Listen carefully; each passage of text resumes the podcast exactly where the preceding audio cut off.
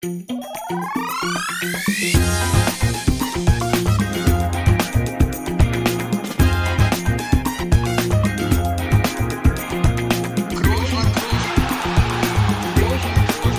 man nicht leicht heben, über den drüber, rüber, weg, rüber, weg. Einfach mal luppen. Ja, liebe Leute, da sind wir wieder bei Einfach mal Luppen und wir sind in der Woche mit einem Gast und ich brauche ihn eigentlich gar nicht vorstellen.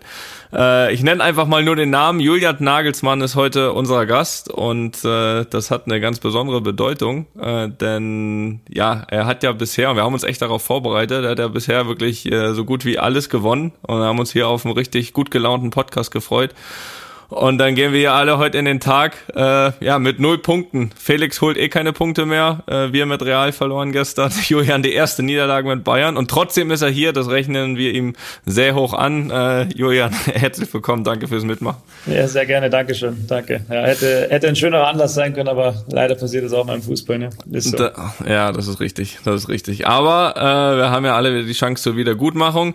Und äh, ja, ich weiß nicht, ob du hier schon mal äh, reingehört hast oder allgemein von dem Podcast gehört hast, aber äh, ich bin hier nicht alleine, äh, sondern auch Felix, mein Bruder, ist ja hier ja. Teil dieses Podcasts. Auch, äh, auch heute wieder dabei. Felix, schöne Grüße. Ich weiß gar nicht, wo du bist aktuell, aber äh, das kannst du uns ja erzählen jetzt. Ja, viele sagen ja Gott sei Dank, dass ich dabei bin, ne? sonst, sonst wird ja hier auch nix. ähm, ja, ich bin aktuell noch in Braunschweig, aber auch nicht mehr lang. Ähm, bin ja öfter mal da, mal da, aber das ist auch nicht so entscheidend. Äh, auch von meiner Seite, Julian, schön, dass du dabei bist. Auch für mich eine große Ehre. Ähm, und trotzdem möchte ich dich einfach mal fragen, die Einstiegsfrage auch am Tag nach der Niederlage, wie geht's dir denn heute? Ja, es geht tatsächlich. Äh, Niederlagen schmerzen immer. Ich glaube, das kennt ihr beide auch. Wenn man äh, ja, selber ein bisschen in der Hand hatte, dann äh, schmerzt auf der einen Seite noch ein bisschen mehr, auf der anderen gibt es einem auch das äh, ansatzweise gutes Gefühl, dass man Dinge verbessern kann. Wenn der Gegner jetzt übermächtig war oder du chancenlos warst im Spiel, dann ist es, glaube ich, nochmal ein schlechteres Gefühl. Aber grundsätzlich äh, schläft man nicht gut nach Niederlagen. Man versucht sofort das Spiel zu analysieren. Jetzt in dem Fall ist es natürlich schwierig, weil die Spieler weg sind. Sprich, man schleppt es äh, noch eine gewisse Zeit mit sich mit. Ähm, dann haben wir ein sehr wichtiges Spiel gegen Leverkusen und haben äh, davor auch wenig Zeit, das Frankfurt-Spiel nachzubereiten, obwohl es genügend Szenen gibt. Ich bin jetzt gerade bei Halbzeit 1 und habe schon 26 Szenen, glaube ich, geschnitten, ähm, die ich natürlich nicht alle zeigen kann äh, aufgrund der Zeit. Aber ja, man versucht natürlich dann extrem mit der Materie zu befassen und er erkennt dann oft am Tag nach dem Spiel, dass sehr viel mehr drin gewesen ist und das war gestern auch der Fall. Ja, ich glaube, dass, also ich habe gestern Abend noch ein paar Ausschnitte gesehen von eurem Spiel, als ich zurückkam. Also eins sage ich dir, bei uns ähm, hättest du schon in der ersten Halbzeit mehr als 26 Szenen gefunden, weil wir, ich, ich konnte nicht mal das Gefühl mitnehmen, wir hätten mehr verdient gehabt. Also das, das geht mir ab. Aber ähm, ja, du, du hast es gerade, du hast es gerade gesagt, äh, Länderspielpause, also Niederlage da mitnehmen ist ja immer Kacke. Also ich kann das jetzt äh, am eigenen Leib auch äh, erfahren. Aber allgemein, wie nutzt du so eine Länderspielpause, ähm, um selbst vielleicht auch mal den Kopf ein bisschen frei zu kriegen? Ich meine, dieser tägliche Stress ist ja schon total gegeben. Äh, wie, wie nutzt du jetzt so ein bisschen die nächsten, ja, zwei Wochen ist es ja nicht, weil in zwei Wochen ist das nächste Spiel, aber so jetzt mal so die nächste Woche vielleicht.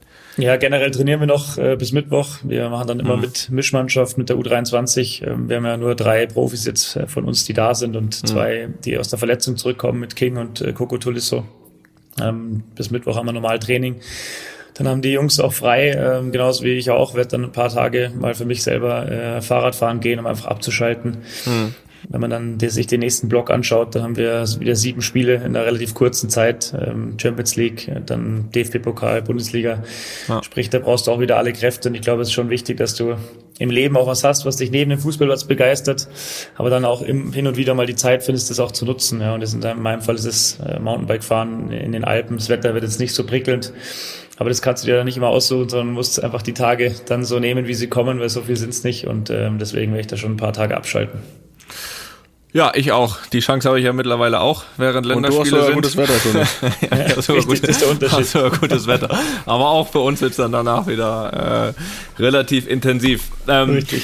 Ähm, ja, wir gehen mal ein bisschen zurück. Wir wollen uns ja ein bisschen über, über dich und äh, irgendwie dein, ja, finde ich, wie wir uns ein bisschen mit beschäftigt haben, spannendes Leben äh, beschäftigen. Wir gehen mal ein bisschen zurück äh, zu deiner, ja leider ja, kann man sagen, viel zu kurzen Spielerkarriere. Äh, das ist ja fast viel zu schnell erzählt. Äh, ich meine, du warst äh, Issing, Augsburg 60, äh, waren deine Stationen, aber musstest dann ja leider mit, mit 20 wegen einem Meniskus- und Knorpelschaden ähm, weil, glaube ich, da die Gefahr einer Arthrose bestand, deine, deine Karriere beenden. Sag doch mal heute mit deinem Wissen als Trainer, was hätte denn aus dem Spieler Julian Nagelsmann werden können?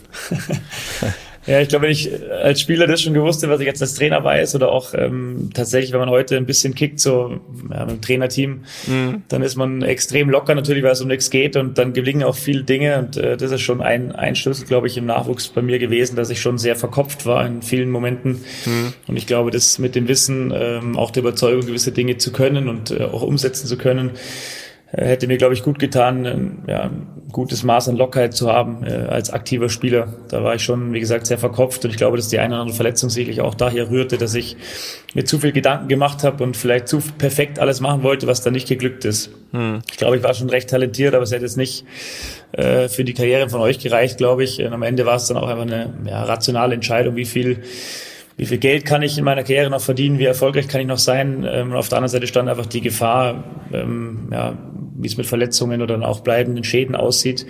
Und ich glaube, dass am Ende des Tages ich schon auch weiter hätte spielen können, aber einfach nicht auf dem Niveau, wie ich mir das erhofft hätte oder wie es mhm. auch sinnvoll gewesen wäre. Dann da leiden ja dann schon andere Dinge drunter, deine Ausbildung. Du hast einfach dann keine Zeit für andere Dinge.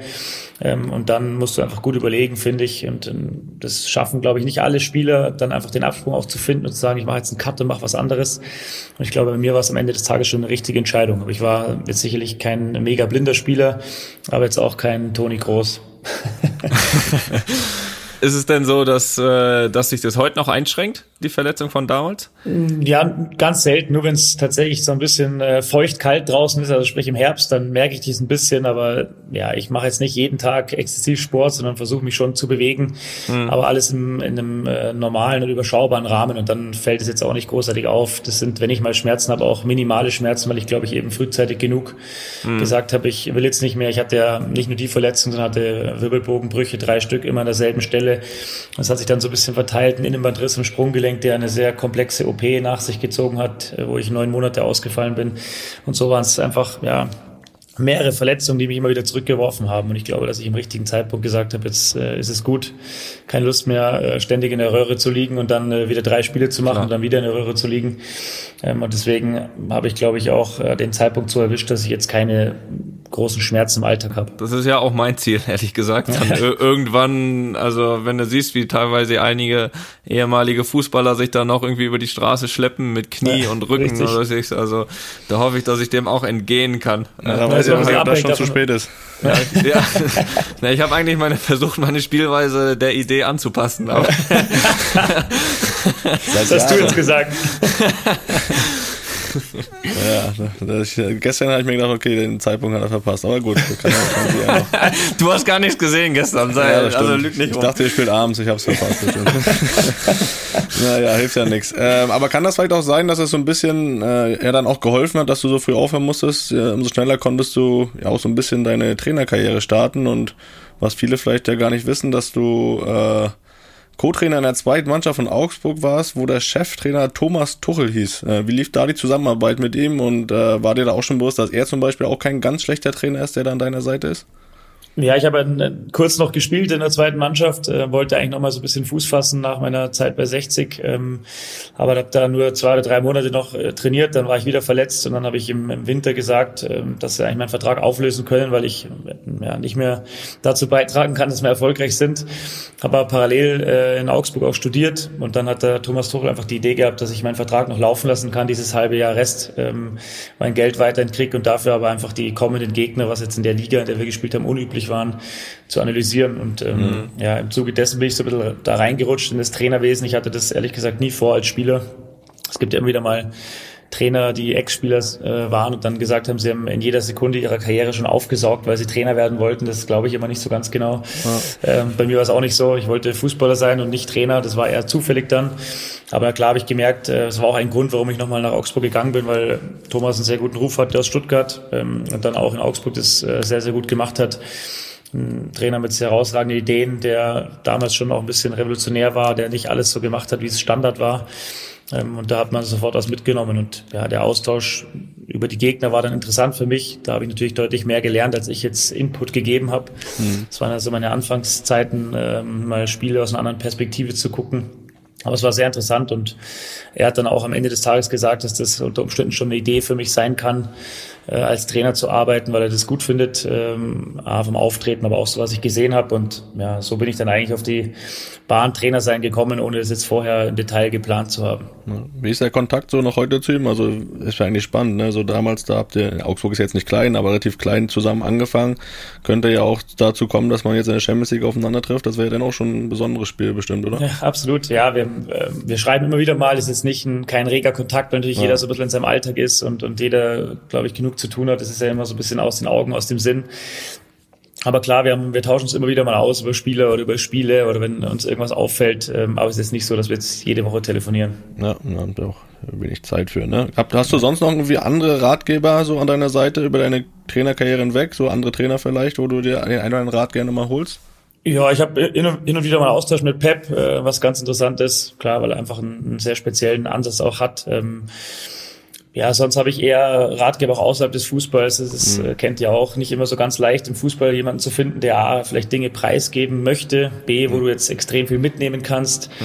Ähm, C ist auch oft so, dass sehr viele natürlich eher konsumieren wollen und selber eben Informationen haben wollen und da ist der Austausch nicht ganz so leicht. Ich habe einen regen Austausch zu einem äh, Ex-Basketball-Bundestrainer. Ich habe ähm, Austausch zu ähm, Eishockey, aktuellen Eishockey-Trainer DL. Ich habe äh, ja, neulich einen Austausch gehabt mit dem NFL-Trainer, mit Andy Reid. Mhm. Ähm, habe aber auch Austausch mit ja, Leuten aus der freien Wirtschaft, einfach was Führung angeht. Ähm, das ist immer ganz interessant und da kann man natürlich auch ja, Sponsoren eines Clubs nutzen, äh, Audi-Vorstände, Allianz-Vorstände, Adidas, wie auch immer, jetzt im Falle von Bayern, um einfach da einfach einen Austausch, Austausch zu haben, wie agieren sie in der freien Wirtschaft, wie führen sie ja noch ein größeres Team als ich habe. Ich habe in Anführungszeichen nur 25, 26 plus den Staff. Und wenn du dann äh, Vorstand bei, bei der Allianz bist, hast äh, 5000, natürlich jetzt nicht immer im täglichen Austausch, aber trotzdem Entscheidungen, Klar. die du treffen musst für die und das ist dann schon interessant und ich glaube, dass da auch am Ende des Tages ein besserer Austausch oft zustande kommt, wie wenn du nur in deinem Fachgebiet bleibst. Ja, das glaube ich auch. Es gibt ja auch im Fußball einfach viele Themen, die jetzt nicht immer nur mit Fußball zu tun haben, ne? Gerade als Trainer, von daher.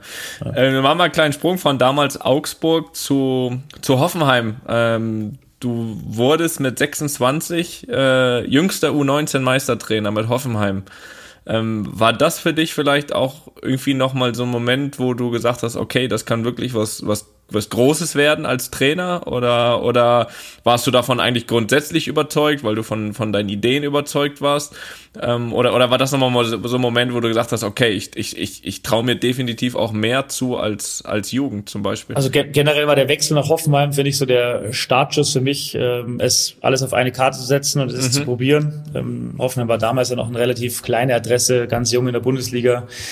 Ähm, die Nachwuchsmannschaften haben alle gerade frisch in den höchsten Ligen gespielt. Es war jetzt nicht so, dass das im Verhältnis zu 60 damals, die im Nachwuchs natürlich äh, ja mit Stuttgart äh, damals so dieses Nonplusultra war über die zwei, drei Jahre vorher. Ja, ja. Bin ich da hingegangen und das hat jetzt nicht immer jeder sofort verstanden. Ähm, 300 Kilometer weg von zu Hause zu einem Club, der jetzt nicht zwingend höher gerankt ist als der, wo ich war.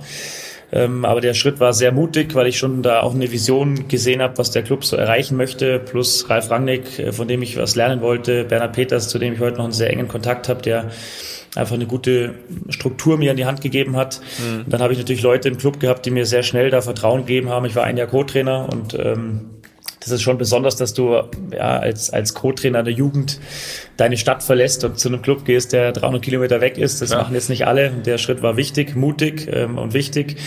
Dann habe ich sehr schnell Vertrauen gekriegt und der Titel dann in der 19 war schon, ja, war schon ein Gefühl für mich, mehr Selbstvertrauen zu gewinnen, äh, noch überzeugter zu sein von dem, was man macht. Ja. Es ist natürlich jetzt kein Titel, der die Welt bewegt, ist schon klar, aber in, in der Altersklasse, wo ich da trainiert habe, war es einfach das Maximale, was man erreichen konnte. Damals gab es noch keine Youth League, sondern das war einfach nur die, die in Anführungszeichen Bundesliga. Dann haben wir auch die Art und Weise, wie wir in der Bundesliga Süd gespielt haben. Wir haben, glaube ich, weiß nicht, elf Gegentore gekriegt, ähm, waren extrem dominant, haben dazu noch sehr schön Fußball gespielt und dann im mhm. Finale oder Halbfinale gegen Schalke, Finale 5-0 gegen Hannover. Das waren dann schon Momente, wo du gedacht hast, okay, falls du, falls du Profitrainer wirst, dann wird es wahrscheinlich früh kommen, weil du noch immer noch ein junger Kerl bist. ähm, aber es war jetzt nicht so, dass ich nach dem 5-0 im Finale gesagt habe, ich werde auf jeden Fall Bundesliga-Trainer. Natürlich mhm. war das dann irgendwann ein Ziel. Das ist wie wenn du das erste Mal im Jugendfußball zu einem großen Verein gehst, dann hast du auch das Gefühl, okay, jetzt will ich Profi werden, jetzt bin ich äh, näher dran als vorher, jetzt probiere ich es auch und sowas dann da auch. Ja, ich habe gemerkt, dass ich ähm, schon was bewegen kann mit meinen Ideen und hatte natürlich dann auch den, ja, den Wunsch, es zu schaffen und schon die Überzeugung, dass, dass wenn ich es schaffe, dass es früh passiert, weil ich jung bin, aber jetzt nicht das Selbstverständnis, dass ich garantiert in der Bundesliga lande, weil da einfach noch viele Dinge dazugehören. Vor allem mal Leute, die dir es zutrauen, das ist das alles Entscheidende. Ja, klar. Ähm, aber es war schon dann irgendwie ab einem gewissen Zeitpunkt auch dein, dein Ziel, Bundesliga irgendwann zu trainieren, also also Bundesliga Senioren, weil es gibt ja auch viele, die dann sagen, okay, gerade diese Jugendarbeit, das ist alles vielleicht noch ein bisschen bisschen unbeschwerter, weniger Nebengeräusche und so weiter, dass denen genau das gefällt. Also dein Ziel war dann schon klar, okay, dann die, die, die nächsten Schritte dann irgendwann, oder? Ja, absolut. Ich habe ähm, natürlich in meiner Jugend, das kennt ihr auch, da gibst du irgendwann alles auf, äh, um, um Profi zu ja, werden. Ähm, du hast keine Freizeit mehr, du kannst, wenn andere dann das erste Mal so in die Disco gehen, hast du am nächsten Tag Spiel. Also du verzichtest jo. natürlich auf sehr, sehr viel. Das, ähm, das realisiert man dann immer mit ein bisschen Abstand. Äh, ihr beiden werdet es auch realisieren, dass der eine oder andere Jugendjahre äh, irgendwie an einem vorbei geflogen sind und man Dinge nicht so passiert. erleben konnte ja. wie andere. Und dann habe ich einfach das, ja, das Gespür gehabt, jetzt probiere ich es nochmal einfach eben nicht Spieler, sondern Trainer zu werden in der Bundesliga. Ich wollte immer das machen, habe sehr viel meiner Jugend dafür geopfert, bin früh von zu Hause ausgezogen ins Internat, die Schule gewechselt, natürlich einen anderen Freundeskreis gekriegt, äh, viele alte Freunde zurücklassen müssen, in Anführungszeichen. Und habe gesagt, es sollte jetzt nicht alles umsonst sein, nur weil ich eine Verletzung habe. Und habe gesagt, ich setze nochmal alles auf eine Karte. Und es war dann schon mein Ziel, auch in die Bundesliga zu kommen. Weil es einfach faszinierend ist, im Stadion äh, vor Fans, das eben nicht als Spieler dann zu erleben, sondern als Trainer, hat mich dann schon nochmal getriggert. Und das war auf jeden ah. Fall ein Ziel, auch wenn ich die Jugendzeit sehr genossen habe, weil du natürlich die das Einflussnehmen äh, als Trainer im Jugendfußball extrem ist und du da ja. dich wirklich noch mehr verwirklichen kannst als teilweise im Profibereich. Ja, ja, klar. Es finde ich auch immer ganz spannend, weil da nochmal auch noch so viele andere Sachen dazukommen, auch bei den Spielern an sich, ne, die ja irgendwie noch ein ganz anderes Privatleben nachher haben als die ja. Profis, wo dann Schule, Eltern ganz andere Probleme.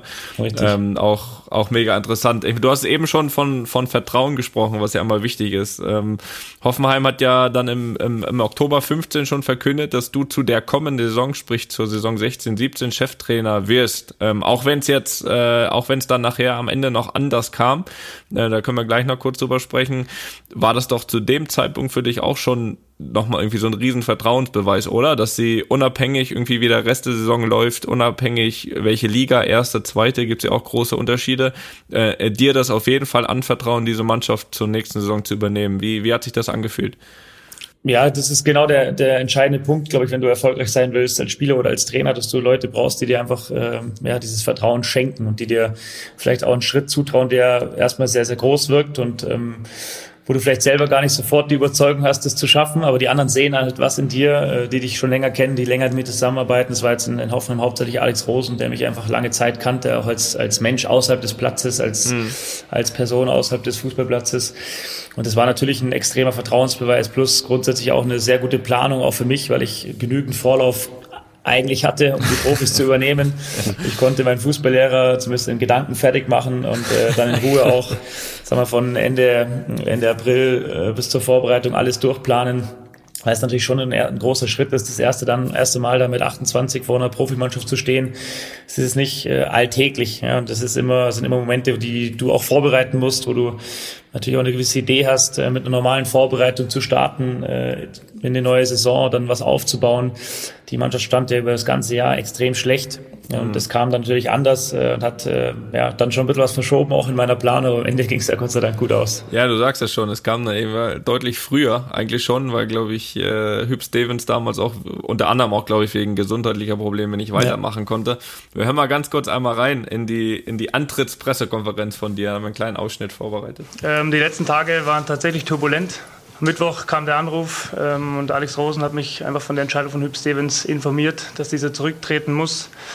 Daraufhin habe ich mich sofort ans Trainingsgelände begeben und äh, wir haben Gespräche geführt. Und ähm, ja, ich war schnell überzeugt und habe mich dann gegen späten Nachmittag ähm, ja, ähm, dafür entschieden, das zu machen. Nach Gesprächen mit der Clubführung ähm, einfach aufgrund dessen, weil ich sehr, sehr überzeugt bin, dass wir jetzt mit der Mannschaft besser Fußball spielen können, dass wir es mit der Mannschaft schaffen können, die, die Klasse zu halten.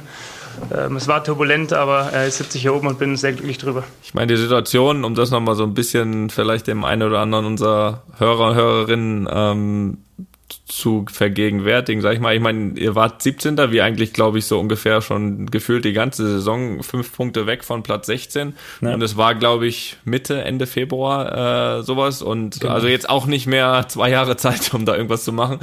Äh, und eben dann auch sehr plötzlich. Ähm, wie war da dein Ansatz? Ich meine, das erste Mal Profimannschaft, äh, sehr, sehr jung ging's und du hast ja gesagt, du hast einen Plan gehabt für eine Vorbereitung, also für, um eine Saison vorzubereiten. Ja. Ähm, ähm, wo hast du da als erstes angesetzt? Hast du gesagt, okay, dieses Konzept, das bringe ich jetzt einfach früher ein oder geht's jetzt in so einer Situation einfach nur irgendwie darum, in die Köpfe zu kommen äh, von, von, von den Jungs? Ja, am Ende glaube ich tatsächlich, dass es gar nicht so schlecht war, dass ich dann irgendwann keine Zeit mehr hatte und nicht so viel nachdenken konnte ähm, im Nachgang. Natürlich in dem Moment du sitzt da bei der Pressekonferenz und erzählst irgendwas, dass es eine super Situation ist und dass du dich freust. Trotzdem sitzt du da und denkst dir, um Gottes Willen, hoffentlich geht es gut, weil es war ja schon auch eine Entscheidung, vom Club, die mutig war, aber auch von mir. Ich glaube, da erzähle ich nicht zu viel, wenn wir da abgestiegen wären äh, mit, mit derselben äh, Punktanzahl Rückstand, wie wir hatten beim, bei der Übernahme, dann wäre meine Karriere zu 100 Prozent anders verlaufen, als sie jetzt verlaufen ist. Ja, auch wenn andere vielleicht behaupten, äh, das glauben sie nicht, aber ich bin mir da relativ sicher. Mhm. Dann bist du relativ schnell wieder weg von der Bildfläche und von dem war das schon auch eine Entscheidung, die mutig war, weil ich auch mitten in den Prüfungen vom Fußballlehrer war und eigentlich keine Zeit hatte, die Mannschaft neu zu übernehmen. Und am Ende war mir, war mir zwei Dinge wichtig. Das erste, dass ich einfach auftrete, wie ich bin. Ich habe äh, mir geschworen, dass ich da jetzt keine Rolle spiele oder anders auftrete als im Jugendbereich, weil ich auch gar keine Zeit habe, mir zu überlegen, wie ich jetzt schauspielern soll, dass das gut rüberkommt. Hm. Sondern ich habe einfach gesagt, ich bin so, wie ich bin. Und dann äh, hoffe ich, dass es funktioniert. Und der zweite Ansatz war, ich habe mir natürlich ähm, ja, über den Jahresverlauf viele Spiele der Profis angeguckt im Stadion und habe natürlich auch über die Zeit, in der ich Fußball angeguckt habe, viele Trainer beobachtet, die Mannschaften übernommen haben. Und da war fast immer das Credo, wir müssen die Defensive stabilisieren. Und äh, die meisten Trainer, die davon sprechen, die Defensive zu stabilisieren, trainieren dann auch die Defensive. Und ich habe auch gesagt, wir müssen äh, die Defensive stabilisieren, stabilisieren, aber durch Angriffsfußball, weil am Ende des Tages müssen wir mehr Tore schießen. Wir haben äh, mhm. extrem wenig Tore geschossen und ohne ein Tor zu schießen gewinnst du halt nicht. Und wenn du 17. bist, dann brauchst du dreifache Punkte und nicht irgendwelche 0-0 unentschieden, äh, weil da kommst du halt nicht vorwärts. Und das war so der Ansatz, dass wir sehr schnell über inhaltliche Themen kamen, weil ich finde, dass die Mannschaft jetzt nicht total verunsichert gewirkt hat, sondern sie hatten einfach wenig Idee, wie sie vors Tor mhm. kommen. Das war der entscheidende Punkt. Die waren eigentlich in der Kabine sehr gut drauf. Das war jetzt nicht so, dass da jetzt einer irgendwie eine Weltuntergangsstimmung hatte, sondern sie haben sich eher darüber beklagt, dass sie halt nicht wissen, wie sie vor die Hütte kommen und äh, dass sie oft zu wenig Personal vorne haben, dass sie da nicht so richtige Ideen haben. Und so haben wir den Ansatz dann auch gewählt, dass wir einfach am Ende des Tages möglichst viele Tore schießen, um möglichst häufig dreifach zu punkten, auf die Gefahr hin, dass wir vielleicht mal einen kriegen aber es wisst ihr auch, wenn man selber den Ball hat, dann kann der Gegner schon mal kein Tor schießen. Und wenn man oft eine gute Offensivposition hat mit viel Personal, ist man gut im Gegenpressing und verhindert so einfach auch das eine oder andere Gegentor. Und dann haben wir auch ja, sehr viele Spiele mit viel Spektakel, ähm, mit extremer Emotionalität. Wir haben gegen Augsburg in der 93. einen Ausgleich gemacht, äh, den Siegtreffer gemacht, gegen Köln einen Ausgleich in der 87. gegen Mainz in der 89. das Siegtor. Da waren auch sehr viele emotionale Spiele dann dabei, mhm. die ähm, ja den ganzen Club natürlich ein bisschen mehr emotionalisiert haben, als es vorher der Fall war. Und das war schon geprägt durch einen sehr offensiven Ansatz. Wenn ich mich erinnere an das mhm. erste Spiel in Bremen, da hatte ich, glaube ich, ich habe Dienstag übernommen und wir haben äh, Samstag gespielt sprich drei Einheiten ungefähr gehabt. Da haben wir eine neue Grundordnung gespielt, 3-5-2 und ähm, auf den beiden Flügelpositionen hat Kevin Volland und Philipp Ochs gespielt, also eigentlich zwei gelernte Aha. Stürmer, die in der Fünferkette gespielt haben und das war so der Ansatz und ähm, ja, dann hat Kramaric kam dann neu im Winter, hat da dann sein erstes Tor gemacht in Bremen und das, da hat schon viel auch zusammengepasst, gleich von Beginn an. Wir haben zwar nur 1-1 gespielt in Bremen, aber es war trotzdem ein Spiel mit sehr viel Offensivpower und das war dann auch so der Ansatz über die letzten Spiele. Ja, was heißt nur, ne? Ich glaube, als 17. war das dann ein okay Ergebnis, ne? Und, ja, äh, das stimmt, ja. Ja, gut, mit, mit, mit, mit Kevin hinten links, das haben wir dann gegen Frankreich auch nochmal probiert vor kurzem. da, bist, da, da bist du schuld, dass das nochmal. Aber ich habe hab ihn, hinten rechts ich hab ihn hinten rechts spielen lassen. Okay.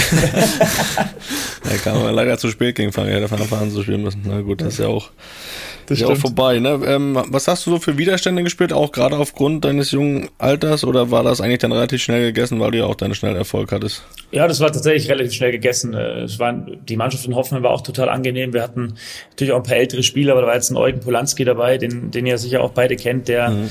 ja. unglaublich guter Mensch ist, der jetzt irgendwie keine Allüren hat oder ähm, irgendeinen raushängen lässt oder dir irgendwie spüren lässt, du bist noch sehr jung und jetzt beweist dich erstmal, sondern die hatten alle Interesse, dass sie in der Liga bleiben und dass wir besseren Fußball spielen und vor allem, dass es ihnen auch wieder mehr Spaß macht. Ne? Es gibt halt wenig Menschen auf der Welt, die gern verlieren. und es war da auch nicht anders. Und am Ende waren sie froh, dass wir ja, neuen Ansatz hatten, offensiven Ansatz. Davor war halt immer das Credo zu Null spielen. Die standen ja oft, ähm, die haben, glaube ich, ein Spiel gewonnen, mal acht Wochen vorher in Berlin bei Schneetreiben. Da war, gab es einen Torschuss, der war von Berlin aufs eigene Tor und das, äh, der war dann mhm. drin. Dann haben sie da 1-0 gewonnen und äh, so, das war der, der letzte Torschuss gefühlt, nachdem ich, äh, bevor ich übernommen habe. Und äh, die waren einfach froh, dass es neue Dinge gibt und dass wir relativ schnell, Gott sei Dank, auch die Spiele gewonnen haben. Also ich habe echt tatsächlich wenig Widerstand, Widerstand gespürt. Der kam dann irgendwann nach drei Jahren, äh, klar, wenn du dann drei sehr intensive Jahre hattest mit Nicht-Abstieg, dann Champions League Quali verloren gegen Liverpool in der Euroleague gespielt, dann direkte Champions League Qualifikation. Das sind so drei Extreme natürlich, die du erlebst. Dann war das irgendwann äh, ausgelutscht. Ja, das ist ja immer so, wenn du dich nur in so Extremen bewegst, dann äh, muss irgendwann entweder ein neuer Trainer her oder äh, du musst ein paar Spieler tauschen. Am Ende war es dann schon so ein bisschen, dass es ein bisschen zäh wurde, aber die ersten mhm. ja, zweieinhalb Jahre waren äh, wirklich herausragend. Ja. Im Zweifel den Hüb nochmal zurückholen, ne, damit die Null wieder steht. Genau. Vorne. ja, und hinten ja auch, ne? Ähm, ähm, ja, du hast die Erfolge angesprochen. Ähm, war jetzt vielleicht aber auch, also ohne dem Kader da nachtreten zu wollen, jetzt auch vielleicht nicht erwartbar, dass der Erfolg dann so da war mit äh, CL-Quali.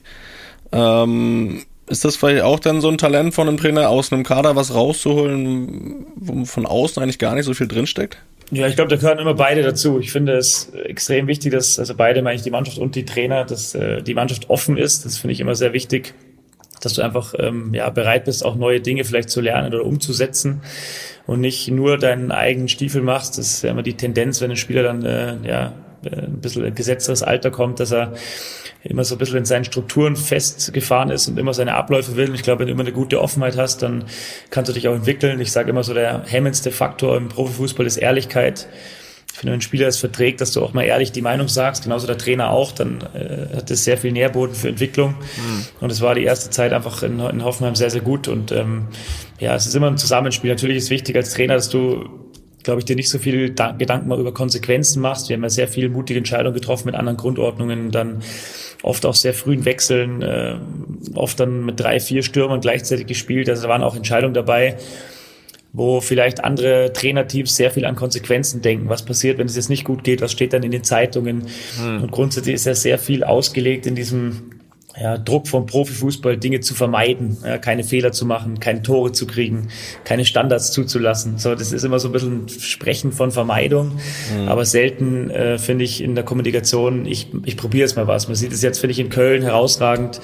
Ja, wenn ich meinen Kollegen da sehe, wie der auftritt, was er spricht, wie er äh, der hat einfach eine ganz andere Herangehensweise als sehr viele seiner Vorgänger bei Köln. Ja, der spricht mhm. eben nie von Vermeidung, sondern spricht immer von Mut, immer von Machen, immer von Handeln und ist sich durchaus bewusst, dass man da mal auf die Nase fällt. Aber am Ende, und das sieht man jetzt, geht es dann offensichtlich mit dem nahezu gleichen Kader, spielen die eine ganz, anderen, ganz andere Art von Fußball. Ja, das mhm. heißt nicht, dass sie alles im Grunde Boden schießen, weil ähm, dann am Ende vielleicht doch noch zwei, drei Mannschaften in der Liga sind, die besser sind von den Spielern. Das mag sein, aber allein äh, das anzuschauen ähm, und ich glaube, das ist schon viel Herangehensweise, wie du als Typ bist, ne, als, als Mensch gestrickt bist. Bist du einer, der versucht, Dinge zu vermeiden oder bist du halt einer, der versucht, äh, Dinge anzupacken mit dem Bewusstsein, dass vielleicht auch mal was nicht klappt?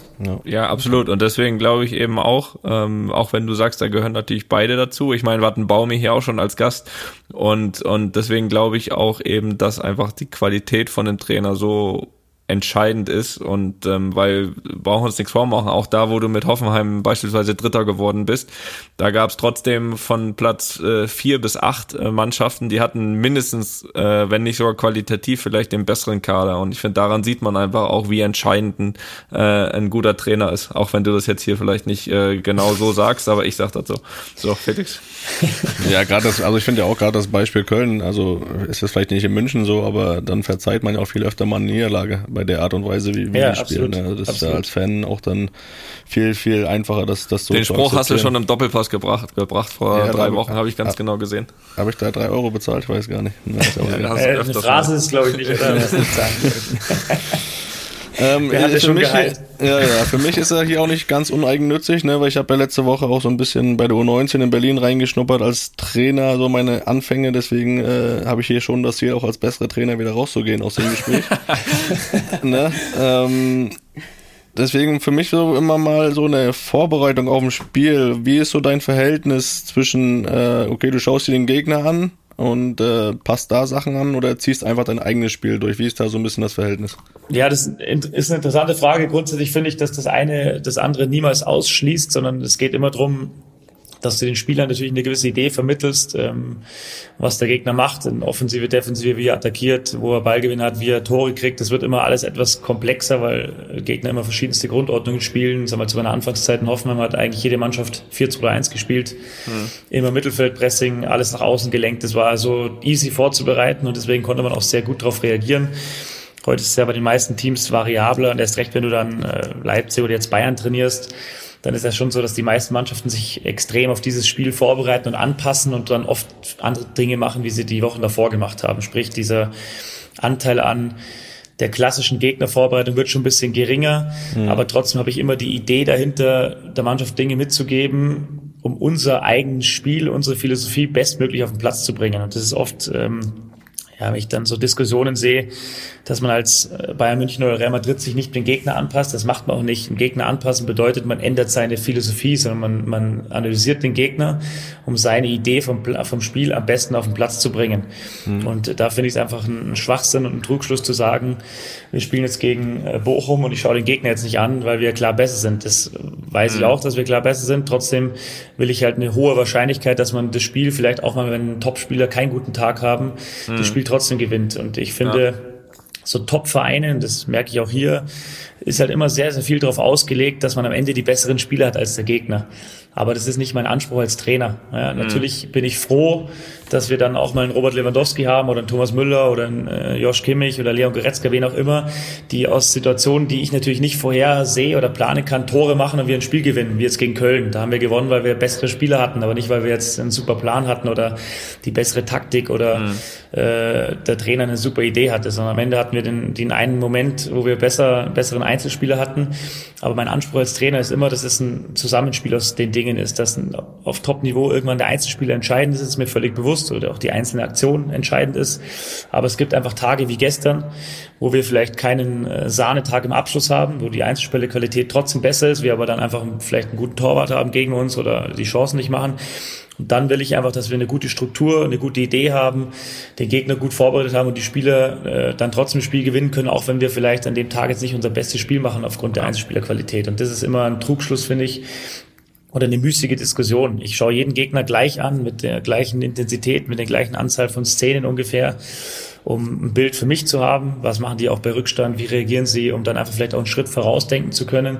Aber nie, um zu sagen, eigentlich ist die Bayern-Philosophie Ballbesitz und Hochpressen aber jetzt spielen wir gegen den Gegner, stellen wir uns tief hinten rein und kontern nur, sondern es geht einfach darum, wie können wir am besten hoch verteidigen, wie können wir am besten die Ballbesitzphase haben und dafür musst du den Gegner auch vorbereiten. Wer das nicht macht, finde ich, ist ähm, ja eher blauäugig wie jetzt äh, total überzeugt von seinem eigenen Team. Merkt ja eine Mannschaft auch. Ne? Das, das, das ist ja, das ist ja auch ganz klar, inwieweit der Trainer ihm auch hilft vor so einem Spiel. Ne? Also ja. bei, bei Pep war es dann auch irgendwann so, ähm, dass, dass, dass wir auch gemerkt haben, okay, ähm, klar denkst du auch immer wieder, oh, dann nochmal eine Sitzung und nochmal eine Sitzung, aber wenn du irgendwann das Gefühl entwickelst, irgendwie, das passiert auch im Spiel und, und genau das, was du sagst, ne? also die Philosophie ändert sich nicht. Natürlich wollen wir Fußball spielen, natürlich wollen wir fußballerisch hinten rausspielen, ähm, aber trotzdem ähm, kann man erwarten dann, dass der Trainer dir eben sagt, aber wohin spielen wir dann fußballerisch raus, ne? wo, wo, wo, wo ist die Lücke bei dem Gegner oder bei dem? Und, und, und das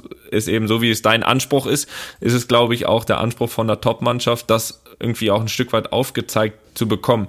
Ja. Aber, aber es trotzdem gibt es weniger Trainer an meinen Augen, als man meinen könnte, die das wirklich so gut aufzeigen können. Oder, und das natürlich nochmal dann ein anderes Niveau, äh, auch während einem Spiel ja, was ändern klar. können. Ne? Am Ende des Tages bin ich auch froh, wenn wir, äh, wenn die Spieler jetzt den Matchplan nicht immer brauchen. Ist auch gut. Ja, wie gesagt, wenn wir äh, dann eine Einzelaktion haben oder Alfonso Davis dann ausspielt und den Ball äh, chippt und wir köpfen ihn rein und wir gewinnen deswegen das Spiel. Deswegen bin ich jetzt auch nicht traurig und sage, das war aber nicht auf dem Matchplan gestanden. Ja, ja, das hat das eine mit dem anderen nichts zu tun. Da freue ich mich auch drüber. Aber trotzdem finde ich, ist es wichtig, dass die Spieler das Gefühl haben, ich habe heute einen beschissenen Tag, ich kann mich aber trotzdem an irgendwas festhalten, weil ich ja. weiß, wo Räume sind, weil ich vielleicht weiß, wie die Prinzipien sind. Äh, und wenn ich die anwende, egal ob ich jetzt einen super Tag habe oder nicht, haben wir trotzdem die Option, ein Spiel zu gewinnen. Und dann äh, in einem Topspiel muss dann beides dazukommen. Aber in der Bundesliga, das ist einfach so ganz normal. Das ist ja bei euch in, in, Madrid auch nicht anders. Hast du halt mal Gegner, wo vielleicht die Motivationslage jetzt nicht durch die Decke geht. Und da brauchst du einfach auch Dinge, ja. an die du dich halten kannst, um, um so ein Spiel jetzt nicht locker, aber einfach runterzuspielen, um es zu gewinnen. Ganz simpel ausgedrückt. Ja, ja, klar. Absolut, absolut.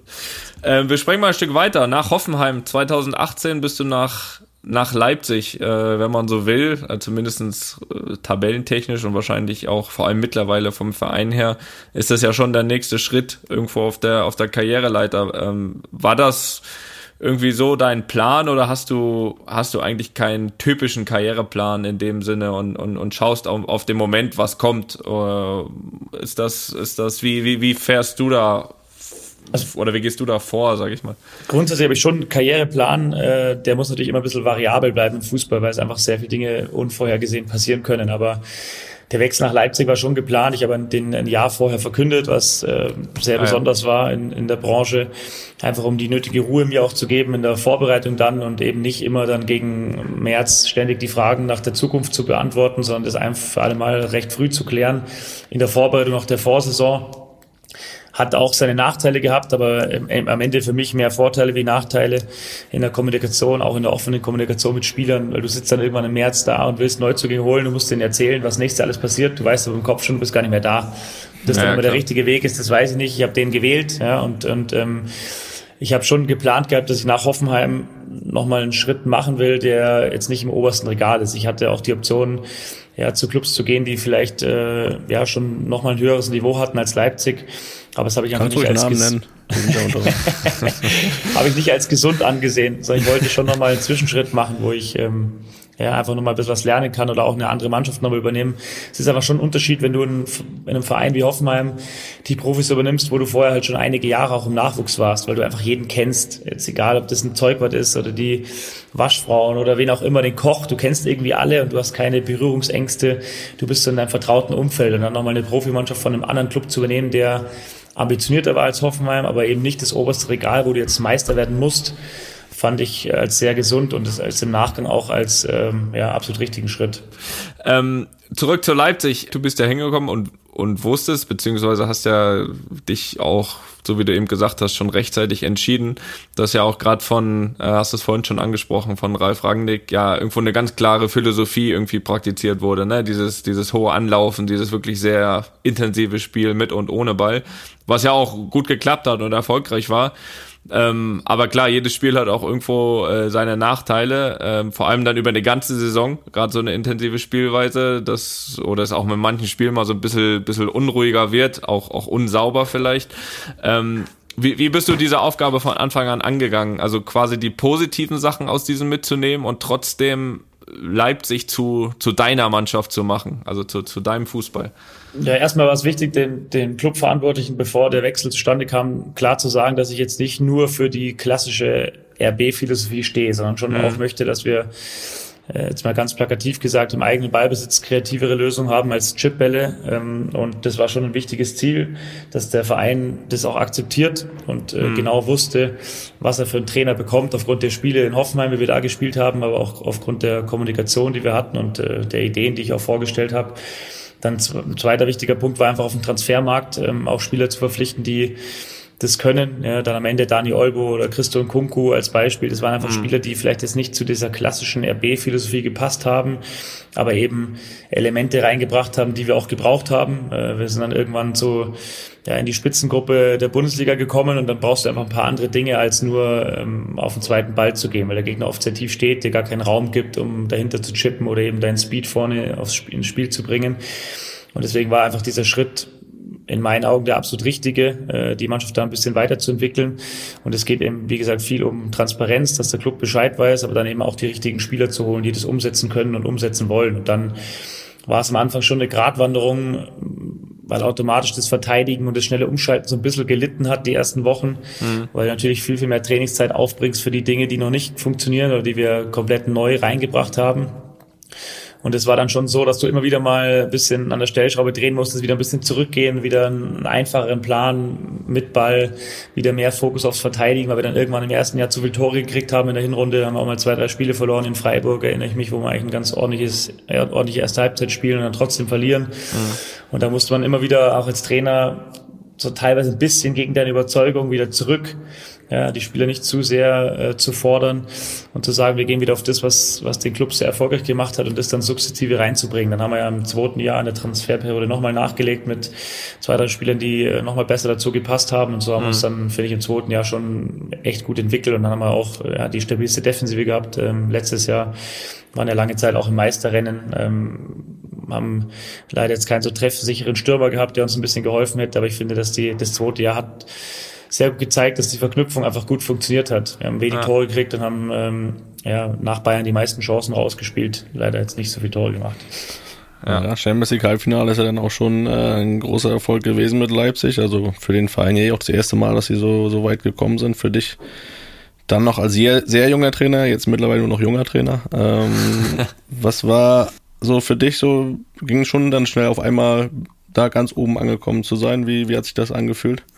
Ja, also die Champions League Spiele waren für mich persönlich schon extrem wichtig, weil wir natürlich in Hoffenheim äh, in der Euroleague haben wir kein Spiel gewonnen, in der Champions League auch nicht. Oder mhm. eins haben wir glaube ich gewonnen.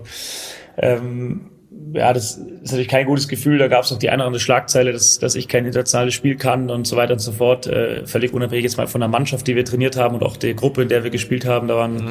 war City dabei als Beispiel oder Donetsk, die jetzt ähm, ja nicht so unerfahren sind und waren in der Champions League.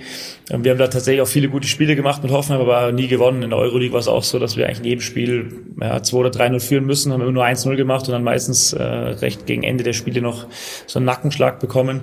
Und von dem her war das für mich persönlich schon wichtig, ähm, im ersten Jahr mit Leipzig auch eine Champions League Spiele zu gewinnen und auch ähm, ja, sehr emotionale Spiele zu haben gegen Benfica, wo wir ähm, ja in der 90, 93. macht Emil das Tor, so dass wir dann in die K.O.-Phase einziehen, sicher. Mhm. Ähm, dann am Ende war es dann das Halbfinale, wo wir im Viertelfinale Atletico ausschalten, was jetzt, glaube ich, auch nicht jeder erwartet hätte. Ähm, und dann auch im darauffolgenden Jahr gegen Paris und Manchester United sich durchzusetzen in der Gruppe, das ist auch nicht selbstverständlich. Ähm, das war schon gut und auch wichtig für mein eigenes Selbstverständnis tatsächlich, dass man auch international so ein paar ja, Fußspuren hinterlassen kann, ohne dass es der Riesenwurf dabei war. Aber wie gesagt, da muss man auch mal gucken, wie man trainiert, welche Mannschaften und wie es dann auch so der Anspruch international ist. Aber für mich persönlich war es schon wichtig, einfach auch Spiele zu gewinnen und zu zeigen, dass, äh, dass die Ideen auch international ganz ordentlich funktionieren können. Ja, das ja, ich glaube, äh, Champions League Halbfinale mit Leipzig kann man schon als großen Wurf bezeichnen. Also unabhängig auch von der, auch wenn es nachher die, die natürlich das Turnier so ein bisschen anders ja. war als der normale Modus äh, und, und wahrscheinlich kommen dann so dieses Einspiel wahrscheinlich den in Anführungsstrichen kleineren manchmal ein bisschen ja, zugute, absolut. aber trotzdem, trotzdem Champions League Halbfinale mit Leipzig. Also das musst ihr dort auch erstmal einer nachmachen. Ja, aber das wird dich ja anders sein, ne? Das, äh, das wissen wir auch, ne? Bei Bayern. Das, äh, Toni, du kennst das ja auch. Ähm, ja, für Halbfinale Karriere, durfte ich mich auch selten feiern lassen. ja, zu Recht aber auch. Ähm, wir haben ja gerade von Karriereplan gesprochen. Der Wechsel zu Bayern, war das für dich der richtige Moment? So, klar, als die Anfrage kam, hast du bestimmt gesagt, jetzt äh, als Bayern-Fan aus der Kindheit, äh, das muss ich eigentlich machen oder hast du ja auch vielleicht noch gedacht, vielleicht doch noch ein Jahr zu früh? Ja, am Ende finde ich, sind solche Anfragen, die musst du dann, äh, ja, die musst du dann annehmen, wenn sie da sind. Das ist der, der entscheidende Punkt. Es gibt äh, einen ganz schlauen Spruch, der heißt, jedes, jede Chance im Leben hat ein Verfallsdatum. Mhm. Und ich glaube, das trifft es ganz gut. Ich glaube, wenn man sich eine Karriere malt, dann äh, wäre sicherlich noch mal ein Jahr oder auch zwei Jahre irgendwo anders nicht verkehrt gewesen. Aber ich fühle mich jetzt auch nicht so, dass ich nicht bereit wäre für den Schritt, sondern ich habe äh, da schon das nötige Selbstvertrauen und auch eine Mannschaft, die sehr angenehm zu trainieren ist, die einen unglaublich guten Geist hat, einen guten Charakter, die es einem auch leicht machen, muss man auch sagen. Wenn man sich eine Karriere malt, nochmal, dann würde man, glaube ich, viele Dinge vielleicht nicht mehr genauso machen oder, oder idealer machen. Aber es geht halt im Fußball nicht immer, wie ich vorhin gesagt habe, sondern muss so ein bisschen variabel bleiben. Und ich glaube, am Ende wenn du jetzt, wenn ich das Angebot nicht angenommen hätte, dann wäre ein anderer Trainer gekommen für zwei oder drei Jahre. Dann ist wieder die Frage, wie ist die Passung dann in drei Jahren gewesen? Äh, hätte es mhm. dann wieder funktioniert? Und ich hatte eine ähnliche Situation mal mit einem anderen großen deutschen Club, die mich dreimal wollten und hat es einmal dreimal aus ja, unterschiedlichen Themen nicht funktioniert. Und äh, dann habe ich irgendwann auch gesagt, das dritte Mal, ja, jetzt will ich nicht mehr, jetzt warten wir noch ein bisschen, dann hat es wieder nicht funktioniert. Und da habe ich schon gelernt, dass du einfach nicht alles vor dir herschieben kannst, sondern es gibt einfach oft eine einmalige Chance. Manchmal kommt noch eine zweite, aber selten auf dem Niveau und die musst du dann einfach ergreifen. Ja, total. Wobei ich mir ziemlich sicher bin, ähm, dass das in, also in vielen Fällen stimmt das ganz sicher. Ich glaube nicht, dass das in, de in, deinem Fall stimmt, dass das ein Verfallsdatum gehabt hätte. ähm, da, na, aber wirklich, du bist ja jetzt auch keine 70, wo man sagt, so komm jetzt noch einmal oder nicht. Äh, und wenn nicht, äh, wenn nicht bei Bayern, dann wäre es was anderes äh, geworden von dem Kaliber, da bin ich ziemlich sicher. Also auf jeden Fall früher oder später. Aber trotzdem verstehe ich natürlich auch, dass das äh, ja auch mit deinem mit deinem Hintergrund äh, von deiner von sag ich mal auch deiner Kindheit, wo du geboren bist und alles, dass dass ja. Bayern da natürlich auch absolut ja äh, die Eins ist für dich. Zu Recht, zu Recht. Ja. Ne? Und das Witzige finde ich ja, dass du genauso teuer warst wie Toni, als er zu Real gewechselt ist. Äh, ja, die, die, Zahlen, die stimmen natürlich nicht immer äh, so komplett, wie sie da überstehen. Ich glaube, Toni war schon ein bisschen teurer als ich. ich das, das weiß ich nicht. ich, ich hatte nur noch ein Restjahr. Also für, für mich übrigens absolut gerechtfertigt, gerechtfertigt, äh, dass du genauso teuer warst. Also wenn es dann stimmt, dann ist es auf jeden Fall richtig so. Ähm, Toni und ich, wir hatten ja auch mal die Diskussion so ein bisschen, ne, ob das wirklich so bei Trainern angebracht ist, bei Spielern ja auch, bei den Summen, die da im Umlauf sind. Aber wie siehst du das so allgemein? Ja, man, man hört ja sehr oft, dass der Trainer wohl die ja, mit wichtigste Person ist im Club und von dem her finde ich das schon ähm, ja, relativ normal, dass irgendwann auch Trainer was kosten. Über die Höhe der Summe, da kann man über drüber diskutieren, ob ein Mensch jetzt äh, 5, 10, 25, 100 Millionen wert ist, weiß ich nicht. Das, äh, wie gesagt, über die tatsächliche Zahl kann man diskutieren, aber grundsätzlich, dass ein Trainer Ablöse kostet, finde ich nicht verkehrt. Einfach auch im Standing gegenüber den Spielern. Wenn du dann mit Spielern arbeitest, die 70 Millionen gekostet haben und du als Trainer bist ähm, der, der, der am schlechtesten verdient und der am wenigsten gekostet hat, dann ist das meistens nicht zwingend förderlich. Ähm, von dem her glaube ich schon, dass ein Trainer, wie Toni auch vorhin gesagt hat, eine große Tragweite hat im Club. Du hast die meisten Interviews, du hast die meisten Präsenzzeiten medial, du äh, bist der, der die Botschaften eigentlich oft sendet für den Verein, deutlich mehr wie die meisten Spieler. Und demnach finde ich es auch wichtig, dass man, ähm, wenn man einen Wunschtrainer hat und der aus Sicht der Club, des Clubs auch gut zu einem passt, dass man auch den einen oder anderen Euro investieren kann. Ja, man sieht ja auch, wie schnell das verstummt, ne? Also es war ja, ist ja dann erst irgendwo mal ein großes Thema und jetzt redet ja auch schon keiner mehr von. Richtig. Ja, du hast ja auch erzählt, dass du da auch kein großer Fan davon bist, ne, Felix? Da brauchst du jetzt hier nicht, äh, brauchst du jetzt hier nicht dich rausreden. Wir waren da auch ein bisschen. Ja, da ging es aber auch allgemein um die Summen, ne? Also das, das wollen wir auch klar hier feststellen, ne? Nein, ich verstehe. Also Felix, sein Argument war ja auch so ein bisschen, dass er gesagt hat, okay, ähm, ich meine, trotzdem ist er als Trainer natürlich dann schnell in der Kritik nach drei verlorenen Spielen und wenn es vielleicht der, der 20 Millionen gekostet hat, hat vielleicht nochmal zwei Spiele mehr Aufschub, aber die Diskussion gibt's trotzdem und ähm, ich, ich war halt auch so auf der Seite, ich glaube, dass ein richtig guter Trainer eben das wert ist weil er dann auch, finde in meinen Augen, an anderen Stellen dem Club viel Geld sparen kann, indem er vielleicht den Einspieler, der schon da ist, deutlich besser macht oder allgemein die Mannschaft ja. und und ähm, das das war das war eher so meine und ich glaube einfach, dass das wieder so eine Gewöhnungssache ist. Ne? Alles was Neues ist ja gerade in Deutschland erstmal wird ja erstmal negativ hinterfragt, das kennt man ja, aber aber ich glaube, dass man sich da auch auf Dauer dran gewöhnen muss, dass das auch bei Trainern so ja, ist. Am Ende glaube ich, ist, ist es schon eine Entwicklung, die nicht so verkehrt ist, weil manchmal habe ich schon das Gefühl, dass dass ähm, ja, bei einem Recruitment von einem Spieler wird extremer Aufwand betrieben mit mehreren Gesprächen, dann fliegst du dahin, dann äh, lernst du die Familie kennen, äh, gerade wenn es um junge Spieler geht und sein Background. Beim Trainer hatte ich immer wieder mal das Gefühl, dass die Vereine einfach gucken, ja, bei Transfermarkt, wer ist äh, gerade auf dem Markt, dann nehme ich den mal. Und äh, ich glaube, wenn ein Trainer ein bisschen was kostet, äh, dann be beschäftigst du dich einfach auch mit, mit dem Trainer, mit dem Hintergrund, mit der Philosophie. Passt der wirklich zu dir und du triffst nicht einfach so eine Entscheidung ins Blaue. Und ich glaube, dass es sehr gesund ist. Und dann, glaube ich, ähm, ja, ist die Bedeutung, wenn mal drei Spiele verloren gehen, noch nicht so groß. Die, die ist dann groß, glaube ich, wenn du dich nicht immer damit befasst hast und vielleicht selber nach drei Spielen anfängst zu zweifeln, ja, ist das überhaupt ein guter Trainer oder ist es der richtige Trainer für uns? Wenn du aber die Überzeugung hast, weil du dich einfach viel damit beschäftigt hast und den Trainer kennst, äh, in allem, was er macht und tut und wie er handelt, äh, wie er vielleicht auch führt, glaube ich, dann ähm, ja, ist auch gerechtfertigt, A, dass was kostet und dann wird auch die Diskussion vielleicht mal, ja, bei Bayern vielleicht schon, aber jetzt bei, gibt ja noch ein paar andere Vereine äh, außer Bayern, wo auch Trainer was gekostet haben, dann wird die Diskussion nicht so schnell aufkommen, sondern ist einfach jeder im Verein auch überzeugt davon, weil einfach ein gutes Background-Wissen da ist und man weiß, was der Trainer kann und wo er vielleicht noch Baustellen hat. Ähm, und ich glaube, die Vorbereitung und das Auswählen des Trainers passiert einfach ein bisschen besseren Basis, wenn man auch ein paar Euros dafür zahlen muss. Ja, das glaube ich auch. Ähm, du hast eben schon gesagt, äh, Vertrauen und äh, das ist auch nicht nur in der Ablösesumme spiegelt sich das wieder, sondern auch in der Länge des Vertrages. Also normal unterschreiben ja Trainer für zwei, vielleicht drei Jahre. Du hast bis äh, einen Vertrag bis 2026. Ähm, ganz ehrlich, glaubst du, du schaffst so lange? ja, die Geschichte zeigt, dass es fast unmöglich ist bei Bayern so lange zu sein. ich weiß es nicht. Äh, ich probiere es auf jeden Fall. Das hängt tatsächlich, glaube ich. Ähm, ich finde das immer ein ganz gutes Beispiel, äh, Alexander äh, Ferguson, äh, Sir Alexander Ferguson damit einzubeziehen. Wenn man sieht, wie lange er Trainer war und ähm, wie das zustande kam. Ich glaube, da kann man viele Lehren draus ziehen. Der hat einfach in einem, ich sage jetzt mal, drei, drei vier Jahresrhythmus fast den gesamten Kader immer geändert und verändert und, und auf ganz entscheidenden mhm. Positionen viele neue Spieler geholt und viele andere verkauft.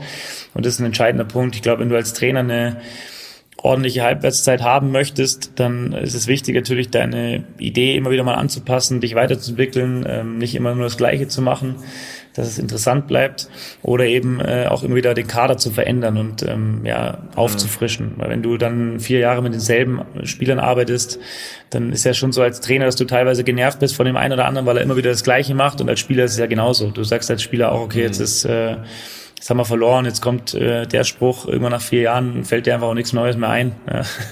Und wenn du als Spieler dann halt alles weißt, dann irgendwann wird es einfach langweilig und dann weil es ist ja in der Liebe auch so, du musst ständig dran arbeiten, dass eine Beziehung äh, reizvoll bleibt. Und es ist in, in, der Beziehung zwischen Trainer und Spieler auch nicht anders. Und es gibt einfach verschiedene Wege. Ja, so wie du sagst, ne? Oder, oder alle vier Jahre austauschen. Ja. ja, es ist im echten Leben nicht ganz so leicht, ja. Ja, siehst du, ähm, ich wollte doch was lernen heute. genau, du wolltest als besserer Trainer raus, jetzt bist du sogar noch ein besserer Mensch. ja, ist auch viel wichtiger. ähm, äh, bevor wir jetzt gleich zum Ende kommen, du bist jetzt ein paar Tage schon dort in München. Ich meine, ich kenne das ja ziemlich gut. Ähm, was, was sind so die größten Unterschiede, die dir direkt aufgefallen sind im Vergleich zu ähm, den bisherigen Stationen, wo du warst? Ja, der größte Unterschied ist schon das mediale Interesse. Also ist halt hier, wenn, wenn jetzt in der Küche ein Teller zu Bruch geht, dann steht es morgen in der Bildzeitung. Das ja. ist schon so, dass du, dass jeder wie Schritt. Wie viele Teile? In wie viele Teile auch? Ja, genau. Der, jeder Schritt, den du machst, der ist irgendwie transparent, offen, wird tausendfach diskutiert und dann bewegst du dich einfach nur in Extremen. Das sieht man jetzt, äh, ein super Beispiel. Kiew war jetzt kein großartig besseres Spiel als gestern. Da waren wir die Götter Europas. Äh, jetzt äh, ist es, ähm, die erste Nagelsmann-Krise oder keine Ahnung, was bei der Bildzeitung steht. Ich stehe oben in, in, in den Titel, im Titelbild oben äh, mit irgendeiner Krise. Also das, man bewegt sich einfach nur in Extremen. Das ist ähm, schon hier anders.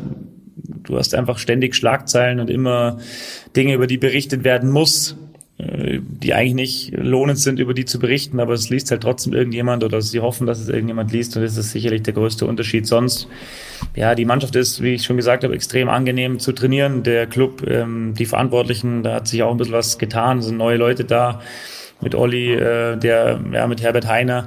Das hat sich alles ein bisschen verschoben, sprich, ich weiß nicht, wie es vorher war, aber es ist auch sehr, sehr angenehmes Miteinander. Wir haben alle einen guten Austausch, was ich als sehr wichtig sehe. Da sehe ich jetzt keinen großen Unterschied zu, zu anderen Vereinen. Natürlich ist es hier ein bisschen größer, wir haben mehr Angestellte. Ähm, ist alles ein bisschen ähm, ja, mit einer größeren Dimension, aber die Tragweite des Handelns so auf dem Platz und auch außerhalb ist natürlich viel, viel größer. Ja, ja hier in Braunschweig anders, aber es ist, ist auch auch egal. Ähm, die letzten Fragen, die kommen von mir und äh, kannst du auch relativ kurz beantworten, wenn du möchtest. Ähm, wo sehen wir Julian Jagelsmann in 15 Jahren und hast du ein Alter im Kopf, äh, wo du sagst, bis dahin und nicht weiter? Ja, 15 Jahren wäre, glaube ich, ganz gut, dass ich dann kein Trainer mehr bin. Ähm, wo genau, weiß ich nicht. Ich schätze irgendwo im Alpengebiet. Ich bin äh, großer Freund der Berge grundsätzlich finde ich es wichtig, wie ich vorhin schon mal erwähnt habe, dass man Dinge hat im Leben, die einen außerhalb des Platzes begeistern. Bei mir hat, ist das viel äh, verbunden auch mit Total. verschiedenen Sportarten.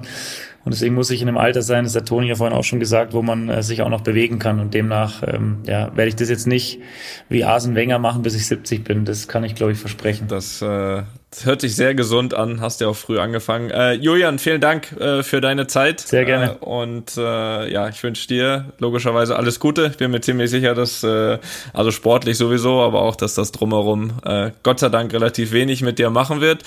Und ja, liebe Luppenhörer, ähm, wir sind nächste Woche wieder da mit einem Gast, auch mit einem Verlierer von gestern, nämlich David Alaba. Mit dem werden wir uns unterhalten.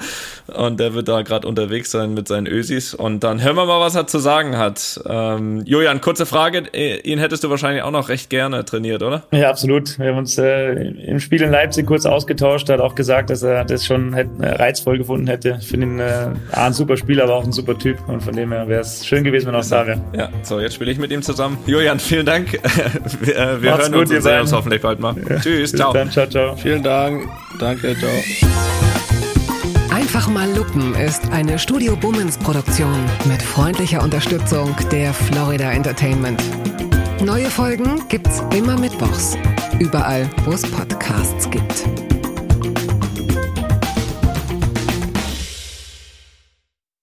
Die Studio Bummens Podcast-Empfehlung.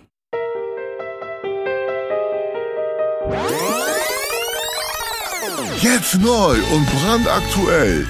Fenster auf Kipp. Die Woche im Faktenkorsett. Keep on pumping the shit. Cause it's shit for the heads.